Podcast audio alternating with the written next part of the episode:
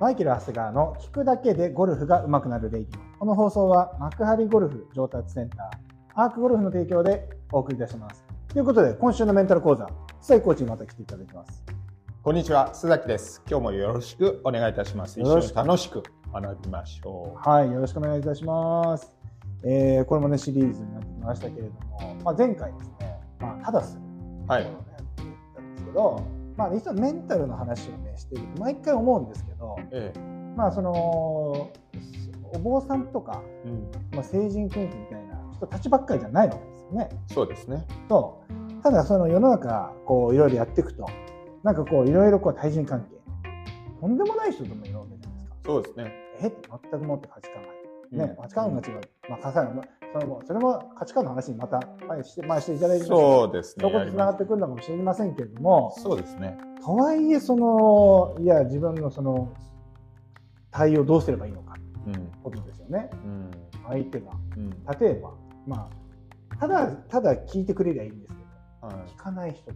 うん、見た時にうん、どうすりゃいいの？でととはいえでも仕事とかで言うとうん。物事を先に進めなきゃいけないうん。とかなってくるわけじゃないですか。はさすがにそれってみんなそういうところでストレス感じちゃったりするんじゃないかなと思うんですけい。ど、うん、うん。この辺って、まあ、ちょっとテクニックあるんでしょうね。テクニックがある、ありますね。えでもその前に、その前にもう一回、その、ぜ、前回ですね、ただするっていうのを言いましたね。ええでただするのただが大事なんですだからもっとだからただ聞くっていう話でしたけどただ聞いていただいてればこのただに引っかかれば、えーただ聞いていただいてたっていうことになるわけです。うん。ただの重要視点うん。ただほど高いものはないって言いますね。うん。でこれをプライスレスと。はいはい。で一番大事なものほど無料だということに皆さん気づいてないんですうん。ね例えば空気。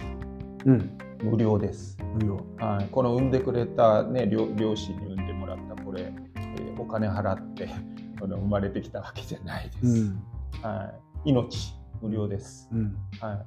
ね、でこういうものがまずあった上で、うん。やれダイヤがいいねとか、うん。いい車に乗りたいねとか、うんそのメンタルが強くなりたいねとか、うん。こういうものっていうのは全て命があり空気があった上での前提であって、うんうん。それらのもう方がメンタルの勉強をする土台としては、うん命や空気がなかったらもうメンタルの勉強できない。わ確かに確かけででそういったものはただだって。に、うん。だからただほど高いものはないっていうのは高価だっていう。うん。だけど我々は空気のことをねこの一瞬あるいは数年間意識したことがなかったり命のこと意識することがなかったりとか、うん。当たり前だと思っているものについては、うん。わなあもう忘れちゃうんですよ。うん。だからこの今一度前回の「ただ聞く」っていうのを深掘りして「ただ」っていう意味がただほど高いものはない高価なもので価値のあるものなんだと空気とか命のように。うん。うん。ということまで知ってその「ただ」っていうことを理解していただきたいね。まずそれをちょっと前置きにしまして、うんさて、ご質問をいただいたところですけど、相手がわーって喋ってる。はい。そうすると私たち聞いてるうん。じゃあ例えばうん。長谷川さんが、聞いてられない。そうすると心の中にどういうような、うん。えー言葉が浮かんできたり感情的に、うん。あるいは体がどういうになりますか？例えば私がわーって言っててあー「松崎さんもう時間ないよ」時間ないのにもうって言ってなんかこう心に湧いてきて、うん。どうどうなりますか？ちょっと具体例まあまあまあちょっとあのイライラしますね。イライラしてるイライラします。はい。でそのイライラするときに、はイライラした時に「いやちちょっと待ってください。ちょちょっとこっちのことも聞いてください」とか「うん。これで時間があるんです」とか言って言いたくなるじゃないでい。すか。それイライラのうん。イライラをうん。言葉に乗っけて表現しているわけこれがいいとか悪いじゃなくて、うん。メンタルの勉強してない人っていうのはテクニックがあるって言いましたけど、うん。これをい当たり前でしょイライラしてんだからだって相手が悪いんだからこういうふうに俺が言ったところでいいじゃないかって思うじゃないですか。そう。でもそれはやっぱり自分にとって自分にとって良くない。でメンタルの改善に全くなります。はい。まあなん感覚的には思いますね。うん。っ。ていうのは、うん相手のせいこれは簡単に図式を説明するとどういう状態になっているかというと、うん。あなたのせいでうん。私が被害を被ってますよと、はい。い、うことはあなたのせいはい。でメンタルの講座っていうのははい。全てはい。他人のせいはないということが分かることが最終目的。ん？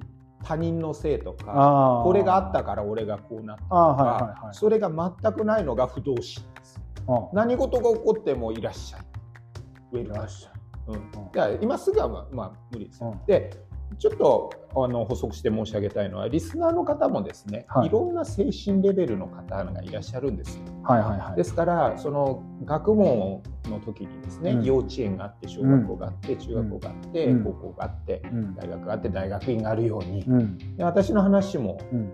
一つの話なんですけれど、うん聞く人によっては大学院のように聞こえるし、うん。だから幼稚園生の方が大学院の話聞いても分かりませんね。はい。だから今このリスナーの方がうん。安崎が言ってることっていうのはもう全然わかんないって言っても、うんうん。それはいいんです、うん。そそれで幼稚園生の方が低級だとかいうことはないですね。大学生と。うんどっちが低級上級なんてないですね。おのずと幼稚園生も進んでったら大学、うん。その生まれてきたタイミングが違うだけの話で、うんだからここで間違ってはいけないのが精神が進んでるとかこういうことが分かってる人が偉い人で、うん。分かってない人は幼稚なんだとか、うん。そういう差別は絶対全然ないうんうんでその中でやっぱりその私の話っていうのはある回はその幼稚園向けになってたりとかして、うんある回は大学院向けになってて一つのメンタルの答えをうん。ここでお話ししてるわけじゃなくて、うん。いろんな方にその都度リスナーの方が必要と思われるような、えーその例えば今日は高校のレベル。で一つの話の中にもこの部分は高校レベル。うん。ですからリスナーの方も分かんないところはそれこそ聞き流していただいていつかああの話なんか聞いたな。あ、うん。あ分かった。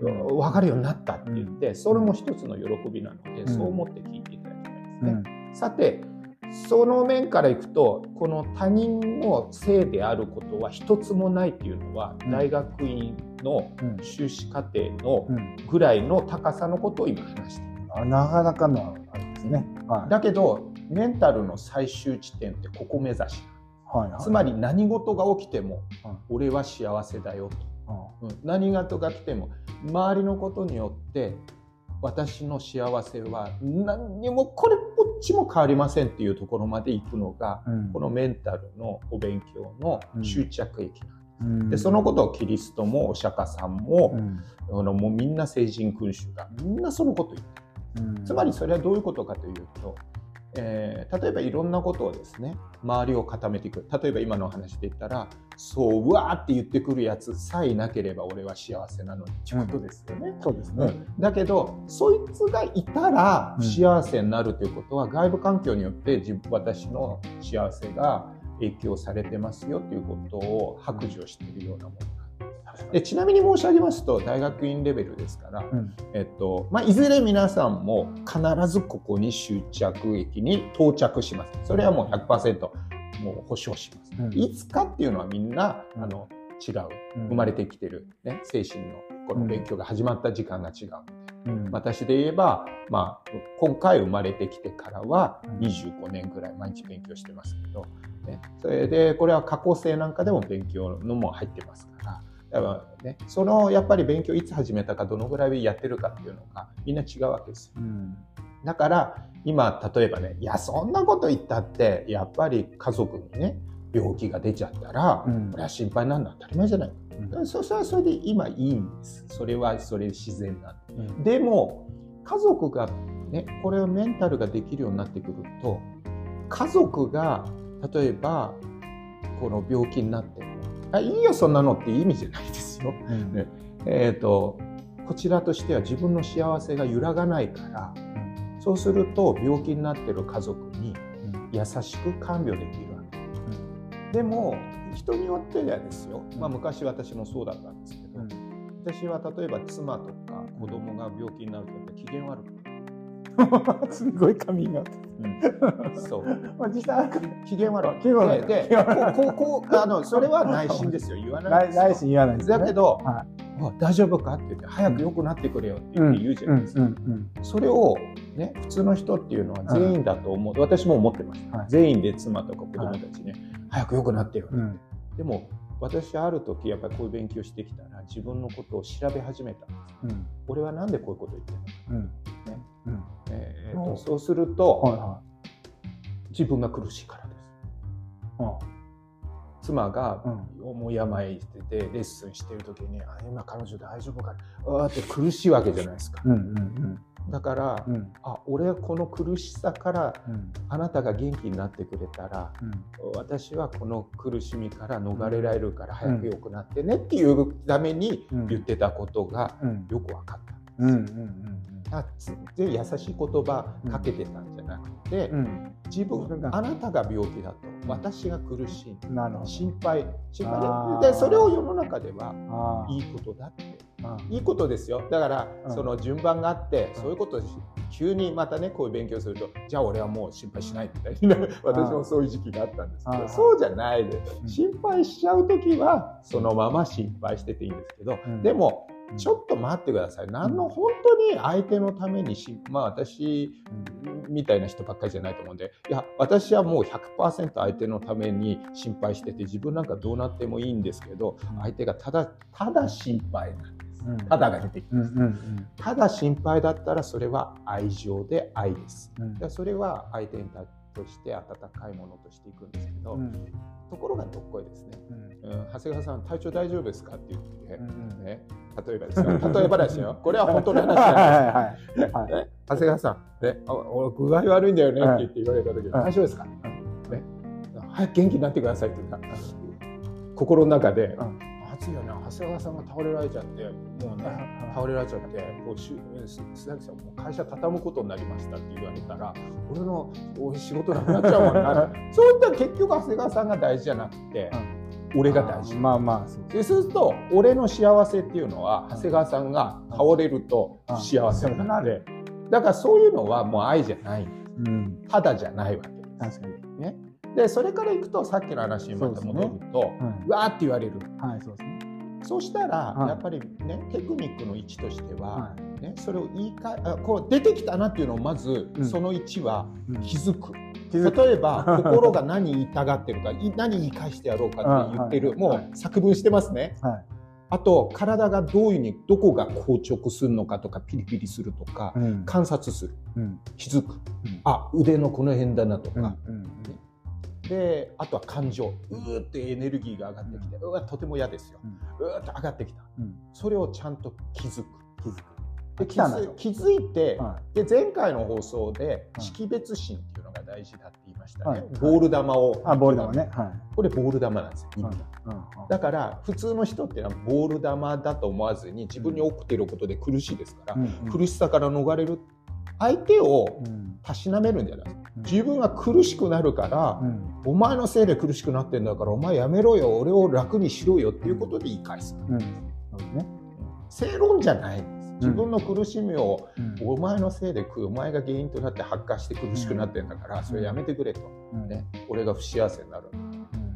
でまずその1位ですからちゃんとできる限りうん。心の中で何を思って何を言い返したいか。うん。で体はどうなってるのか感情はどういう感情でどんな感覚なのか。うん。これを観察する。うん。で次にうん。言い返しちゃってもいいですよ。しばらくの間はやっぱりねエネルギーに耐えられなくて出ちゃいます。から、うんでもこれが何回かやってたりこの仕組みが分かってくるとしたくなくなるんです。相手に言い返しても言い返してためになります。か相手相手が「あそうですたですねすいません今後一生直しますから教うん。えていただいてありがとうございました」って治ります、うん。わって言って、うんなそうですね。なるほどね。なんなら余計ひどくなるうん。確かに余計ひどく自分も気持ち悪いし相手もイライラしてきてますのでもう何の解決策も長谷川さん分かってくんないみたいなそう合理的解決策じゃないし、はい。長引きます、うん。エネルギーはまたそれに費やす、うん。でだからそれが第一の段階でできればその言い返さないで観察にとどめるうん。で次にですねやっぱりさっき私がなんで私は長谷川さんとか妻とか子供に優しい言葉をかけるのかっていうのを調べに行く。うん調査。うん自分の中を調査する。そうするとどうしてイライラするんですか？うんなぜならっていうのがあるじゃないですか。はいそのなぜならっておっしゃっていただけますか？でもなぜならいやこれが正解だから正解っていうのはそれはどこうやって、まあ、例えばいやこうやってな例えばですねいや例えばこうやるのが筋じゃないのっていうことって思ってるから、うん。イライラすると思うんですよね。ね。じゃあその筋論をはい。全国の人たちにアンケート取ったとしたら、うん。全員が賛成してくる、いやーそう言われるとそうですね。だから昔あのプロゴルファーで、うん林義郎っていう方が、うん。おじいちゃんがいらっしゃいましたね、うん。うん。あのジャンボ尾崎さんとかを教えた方ですけど、この方がやっぱり若い頃にですね初めて関東でしたかね、うん。メジャーに勝って。でそれで戸田藤一郎さんとか宮本智吉さんとか、うん。と当時の有名なプロとなんかエキシビションマッチ、ん。ね、やったらしいんですよ。そのメジャー優勝者を集めて、それでは林プロはあのなんかあのあれでしたね。当時あのフックフック打ちだったらしいんですよ、でそれであの左足下がりの傾斜に来てそれで打ったらあの空振りしたらしい。ああフック打ちだからね。そう、うん。あのだからあの右パスで打って、うん。そのね空振りした。うん。それを見て戸田藤一郎さんとか宮本智吉さんにねはおい林って言ってそのねあのこっちもあればあっちもあるんだよって言って、うんこうやって言われたわけうんですそれと同じように、そのもちろんその長谷川さんの筋論っていうのもある。でもこっちがあったらあっちもあるわけ。です。うん。う んだからそのうん全員がもしですよ。全員にアンケート取って世の中の。うん。それはみんなそうだよねって言ったらうん。それは相手の人が間違ってるって言いますけどうん。相手の人に「いいじゃない別にそれでずっと話させててもいいと思うわよ」っていう人もっていうことは普通そうだよねってみんな私たちも使っちゃいます。けど普通とか常識じゃないみたいな。普通そうだよ。でもそれってあのお釈迦さんって正しい言葉をしゃべりなさいって言ってうん。あのお釈迦さんのこの教えの中の大事なところに八正道って8つの正しい道っていうのがあるんですそのうちの一つに正語って言って正しいこ言葉うん。ね正しいことをしゃべるっていうのがあるんですよ、ね、例えばこんなのも正しくしゃべってないわけです。普通とかみんながとかみんなが。それと俺が思ってるだけのことをみんなにこうつなげてるだけの話。で嘘なわけです だから正しい嘘正しい。それで自分がそれに酔っ払っちゃうわけ普通って言ってるとみんな絶対そうだよなって言ってるとみんなそうなってるつもりになっちゃう。それで自分は、ま、間違ってるわけですから、うん。その理論的に間違ってるんでうん。筋筋が間違って間違った道だとうん。だからままずそうやってで調べていくとじゃあそその筋の言葉にできますか？なぜならうん。普通こうだよねっていうの。こうあるべきじゃないとかいうのが出てくる、うん。ななんでしょうそれ。わーってずーっと喋っちゃっててもうもうやもうやめてよっていうような状況ですよね。そうやめてよ。そうそう。うん。なんでやめてっていう思うんですか？なぜなら。こと？普通こうでしょっていうその後続けてください。普通こうだよねっていうのがあるはずです。普通？うん。うん普通なんでしょう？え？さっき今筋じゃないですかっておっしゃったじゃないですか。その筋ってななん言葉内容がある。普通人がしこのあれだったら時間のことを気にするとか、はいはい。気にするべきだとか、はい。その礼儀を気にするべきだよねみたいなのがあるじゃないですか。はいはい。その相手に対して向かってきてる筋があるわけですね。それは何ですか？えなんだろう。相手相手相手例えば時間をもねうん。その五分五分ぐらいで、うん。ねああなたばっかり喋ってるべきではないよねとか、うん。なんかそういう筋があるわけです。ああそうですね。理由が。あそうですね。それはねその理由を言葉にしてください。いや例えば僕で、うじゃあさっきのスタッフの話で言うと、まあ、授業の話になるじゃないですか。そうですね。ね、うん。あんまりこれを須崎さんと話すのもよくないと思うんですけど、うん。ね。いや普通お客さんこう思ってるでしょ。って言っていやまあ要は僕は立場的にほら、うん。社長じゃないですか。うん。だからやっぱりこう業務を改善していかないっていうかね、うん。より良いじゃあ例えば練習環境うん。であったりとか、うん。えーでレッスン環境を提供したい。はい。と思ってるわけですよ。うん。でこれができなかったら価値がないから倒産する。うん。っていうかもう去るべきと思ってて、そうですだからそうなってくるんですけど僕はいつもイラッとくるのが、まあうん。うちのスタッフはすでに素晴らしいと思います。さっき朝礼で話しました。本当ですか？朝礼でね。朝礼で話したわけなんですけど。ただ聞かなきゃいけなかったです。過去にはねやっぱいろいろ俺も若い時があったんで、はい。最近は僕そういうこと言わなくなったんどやっぱりその例えば皆さんこれ会社経営者の方も聞いてくださってると思うので、はい。分かると思うんですけど事業でこういうふうにやっていこうと思った時、まあ、お客さんも見るっていうところもあると思うんですけど、まあ、スタッフからしてみると、まあ、働いてるんでうん。給料を稼ぐために働いてるとなるとうん。お客さんの方が見えなくなることってあるじゃないですか。ありますね。楽したいし。うん。とかうん。ねなんかいろいろあるんで。はい。いやでもそれやると巡り巡ってあなたのサラリー減ってっちゃいますよってうん。思うんですけど、うんだからそこはやっぱりあのいい方向にやるんだったらいやこれお客さんが喜べばまあもちろん会社も良くなるしスタッフも良くなるよねっていう理論が成り立つと思うんですよね。はい。合理的に考えたら。うん。それはお客様がこれやっぱここの幕張ゴルフ調達センター練習環境も整ってるしレッスンもいいしうん。清潔感もあってすごくいいわと思ったらうん。通ってくださるんで。うん。通ってくださればうちにいるスタッフもちゃんと給料もらえてうん生活ができるっていううんこの循環ができると思うんですよね。でうん会社も存続できる。まあ、要は三方よしと。うんでこれはだからあるからいやこれ普通お客さんってこう思わない毎回思うんですよ。うん前はすごくそう思ってたんです。うんでも最近僕あんま言わないと思う。確かに言ってないって言ってないです。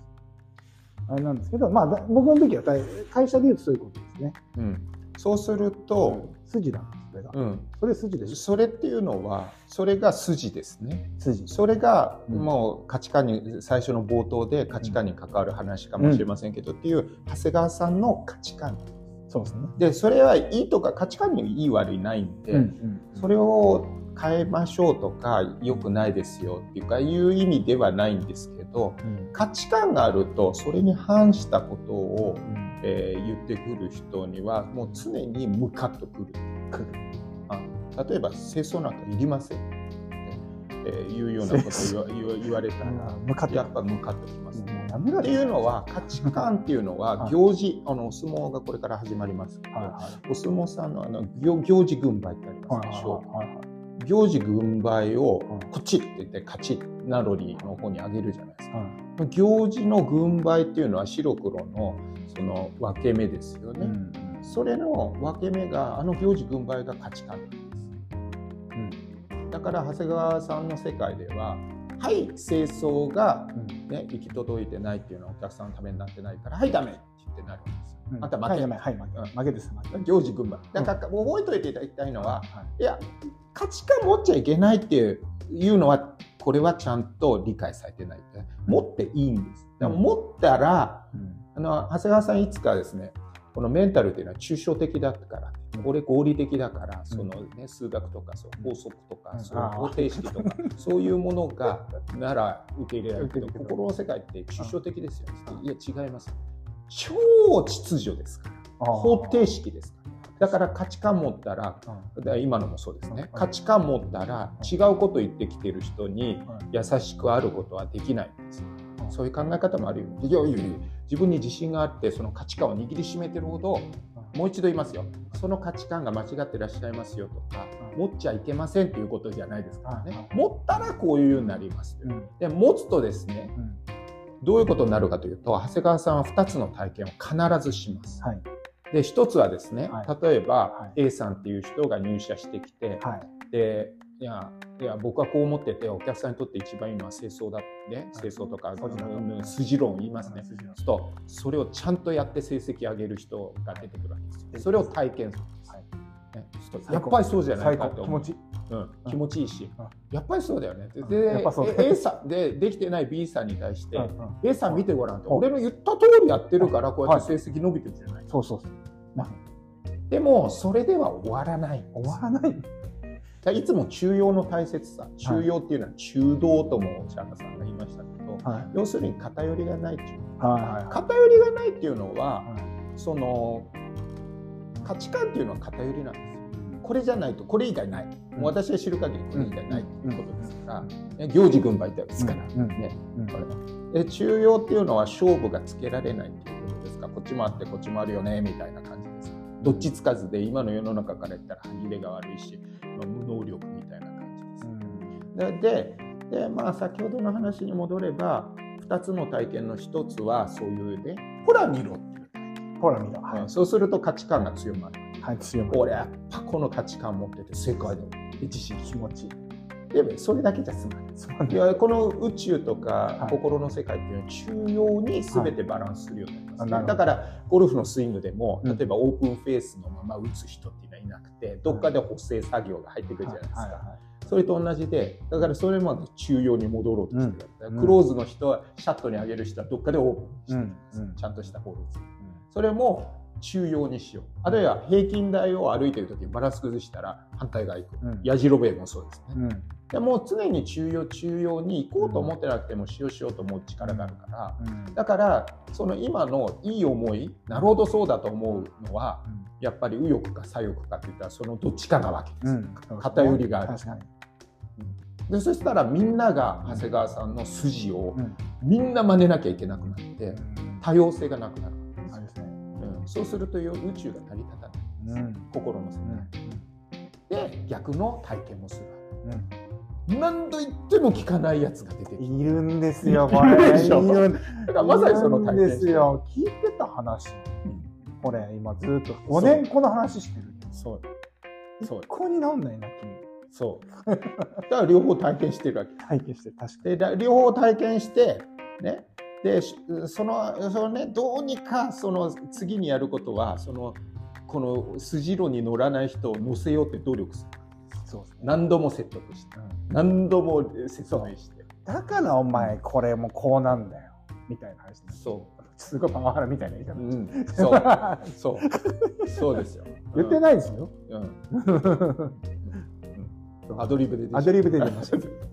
言い慣れてたけど。だから両方体験してで長谷川さんが疲れる。その疲れ。疲れる。やっぱりね人に言っても治らんもんは治らないって言ってサジを投げるとつまりその価値観ああもうこんなの持ってるから俺は疲れるんだっていうようになってもういやこんな価値観なんかなくてもいいやって言ってポンって外すんですよ、そうすそれで価値観と、えーある方が言ってましたけど価値観と空き缶はゴミ箱へででもう両方体験すると、うん。なるほどって価値観これ持ってて価値観ってみんな持ってる方が自分が安全でうまくいくと思ってるから持ってるんですうん。でそれをじじつぶさに観察して俺この価値観持ってるからいい思いもしたけど悪い思いもした。そしたらプラスマイナスゼロじゃないですか。イーブンパーじゃないですか、まあワンバーディーワンボギー。ね。でみんな価値観持ってるとワンバーディーツーツーイーグルシックスバーディーみたいになると思ってるから持ってるわけ。いや、そうです。だけど中庸ですから、うん。いい思いしたら悪い思いするんです、ね、バーディー取ったらボギー取るっていうのがもう宇宙論なんで、うん。っていうことは、ね、それを、ね、もう経験し尽くすと。うん。でそれは自然現象でやっぱりその、ね、タイミングっていうのがあって。うん。いやこういう話何遍聞いてもいやそれでも持ってた方がいいって言って思ってる方は持ってなきゃいけないタイミングなの。そのうち両方体験するとこんなの疲れるだけだなと思って持ってない方がお何のために持つかって幸せになるためです。それよく吟味したらわ半分幸せになって半分幸せになってないって言ったら持ってなかった時と同じじゃんっていうこと。だ、うん。イーブンパーっていうことはうん。価値観持ってない時と同じです。あ確かに。ね。でで、まあ、ただでもそれは体験しないと人間っていうのはうわこれまずいなって言って体験しないともうやめないんです。う、ん。だからいいんです。だからそのままなんですけど結局そういうようなことでうん。で価値観が取れていく、うん。ね、例えばだからあの、ね、順順番を守らなきゃいけないっていうのに幼稚園生の時から教わってそれをずっと守ってる人っていうのも同じで親になってからも、ね、子供に対して、ね、割り込みはダメよって言って言うと親はその親はそういう価値観順並ぶとかうん。割り込みはダメっていう価値観を持ってるとうん。2つの経験して子供を育ててる時に割り込んでいるくる子がねうん。出てきたらああいう子になっちゃダメよって言って、うん。ねうん。その嫌な思いするわけですよ、うん。ね割り込んできた。で子供の目の前でいつも割り込んじゃダメって言ってるのに割り込んできて「パパママあ割り込んでるけどなんでいいの?」とか言って言われた時に「もうか割り込んでこなければいいのに」って言って。でもその体験っていうのはその価値観を中庸にするためにお母さんお父さんの前で割り込んでくる子供が出てくる体験してるのは価値観を持ってるとこうなるぞっていうことでうん。その体験が生まれる。うん。だから必ずその割り込みをしないとか、うん。あるいはさっきの話で言ったら、うん。あるかねこの清清掃してお客さんのためにはこういうことがいいっていう筋論を持ってると、うん。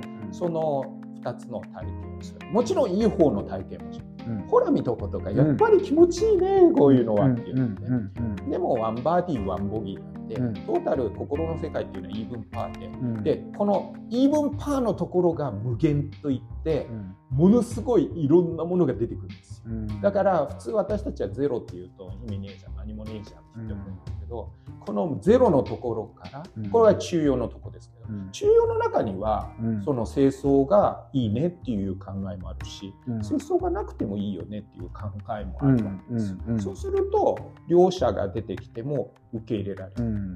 でまああの我が家のねあの話になっちゃいますけどで私がある時ですねあの夫婦喧嘩してた、うん。そんなこと言うと妻に怒られちゃううん。えっ、と夫一応世界に流れてあらそうですありがとう。じゃあまあいい。皆さんのためになります。ます。はい。それで夫婦喧嘩して、はい。それで当時中学生だった子供にですね長男にあの絶対にそれこそ筋論で言ったら私が正しいとこの議論で思ってたんで,、うん。で長男聞いてたんで、うん。長男のとこ行って「パパの言ってることは正しいと思うだろ?」って言ったら「うーんパパの言ってることも正しいと思うけどママの言ってることも正しいと思う」って言って「またそうやって」って言って どどっちつかずでって。うん。で、いや、違うんだよ、パパって。言って。ほら、僕はもうパパとママと十何年も一緒にいるでしょって言って、うん。で、ママといる時にはね、うんママの考えを聞くし、うん。パパといる時はパパの考えを聞くし、うん。ね、だから両方がそういうように考えてるなっていうのを理解できているよっていうこと。で、ママの考え方言ったらママの言ってることが正しいし、パパの考え方で言ったらパパの言ってることが正しいし、だからどっちも正しいよって言って、うん。言ってる。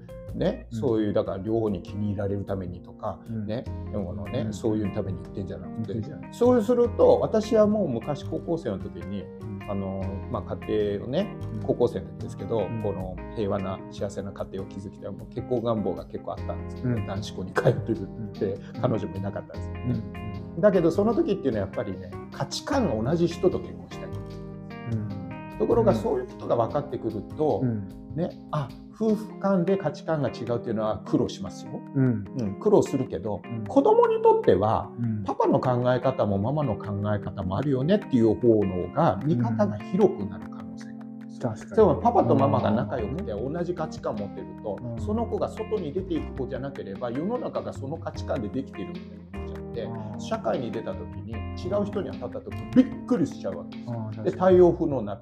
うん。っていうことは、ね、これって今夫婦の話をしましたけど、え夫は夫の価値観があり、うんおその奥さんはその妻はその妻の価値観があることによって、うん。それで中央が家庭内で図られているのがうん。いい状態うん。で、うん。中央っていうのは同じみんなが同じ考えをしているっていうことじゃないかな。うん。でそれからするとそのさっきのね、うん。でそうた例えば長谷川さんが「この価値観意味ねえな持ってても」って言ってうん。体験し尽くしたとしましょう。うん。そうするとあこうやってうわーって喋ってくる人とか、うん。その例えばうん。自分の筋論に乗らない人も、うん。まあ、こういう人の考えもあるよねって言って、うん。その、うん、イーブンパーのところから聞いてると、うん。マイナス1もあるし俺のプラス1もあるわけだから、うん。でなるほどなるほどってただ聞けるようになるわけですよ。うん。でただ聞けるようになった時にどうテクニックの話してますからうん。ただ聞けるようになった時に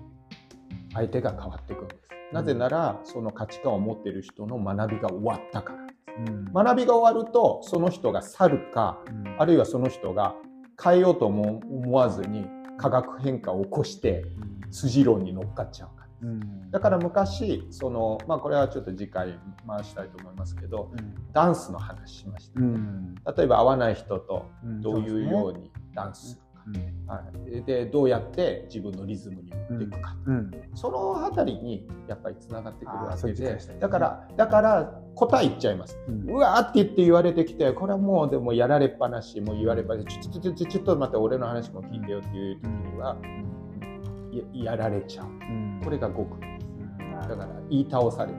もう時間がないって言ってもうん。これが不思議で時間がないっていうのは時間を守らなきゃいけないっていう価値観がある、うん。ねうん例えば今日も、ね、オートフェアがあって、うん遅刻しそうな時にですねうん。普通の人ってどうにかこの道がどっか空いてないかなとかうんタクシー乗っててもうん運転手さんどっかないって言って言いたくなっちゃう。うん。心がうんだけどいやこれ遅れときゃ遅れるんだ。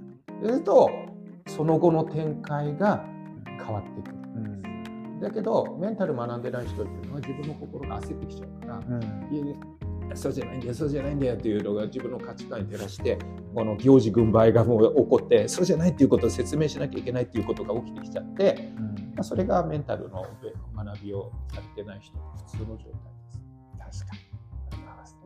ね。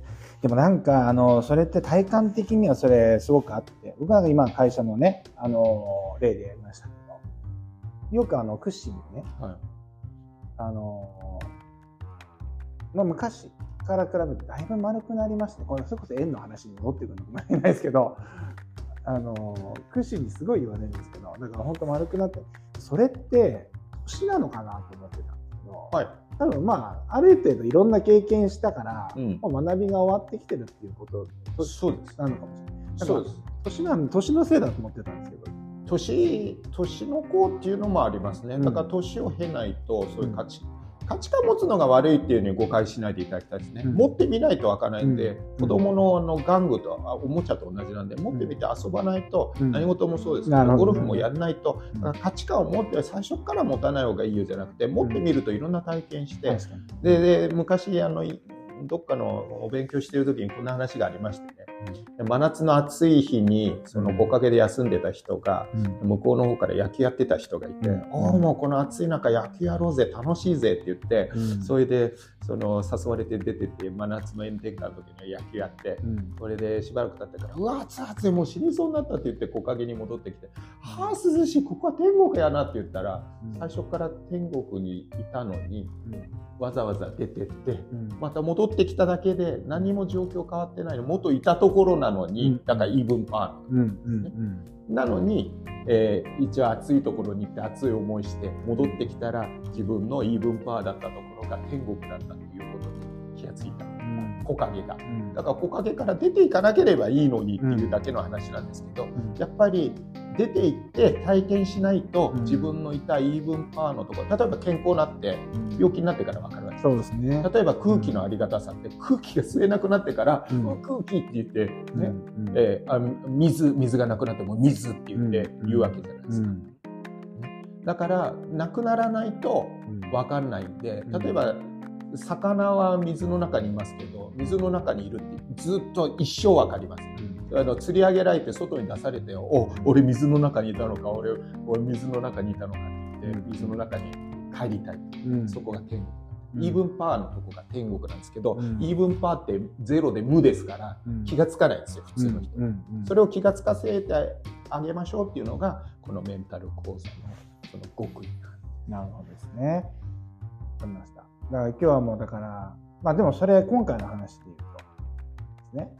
まあ価値観を持つのは悪いことじゃない。いろんな体験をしてみましょう。と。お勉強そうすると2つのことが分かるよね。うん。いやまあ分か分かるというか気づくよね。みたいな話で、まあ自分は割と心穏やかにできるからっていう感じになってくると思うんですけど、とはいえ、とはいえまたこれがないと続かない。とはいえねあ、とはいえ、じゃあ例えばレッスンだったらね、せせいさんわけのわかんないこと言ってきたと。ね、YouTube でこうやってやってみ誰か誰それが言ってましたと。はいはいありますね。ね、こっちは前はイラッとしてました。うんしますします。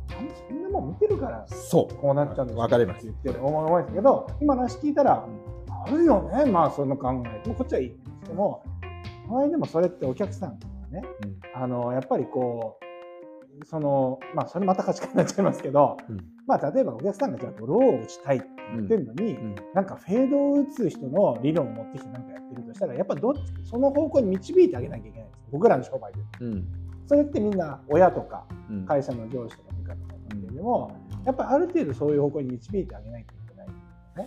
そういう立場の人もいると思うので、はい。そういう時どうすればいいのか、まあ、さっきのシャルウィーダンスの話になると思うんですけど、これまたちょっと次回。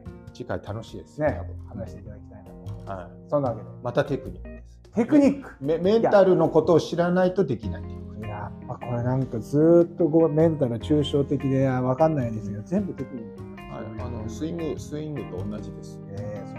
やっぱり秩序がそうです。ね秩序の嵐です、はい、だってこれ天体の運行なんかみんなそうじゃないですか。宇宙がやってるわけですはまあ、ちょっと次回よろしくお願いします。い、はい、はい。そんなわけで今日もいってらっしゃい。いってらっしゃい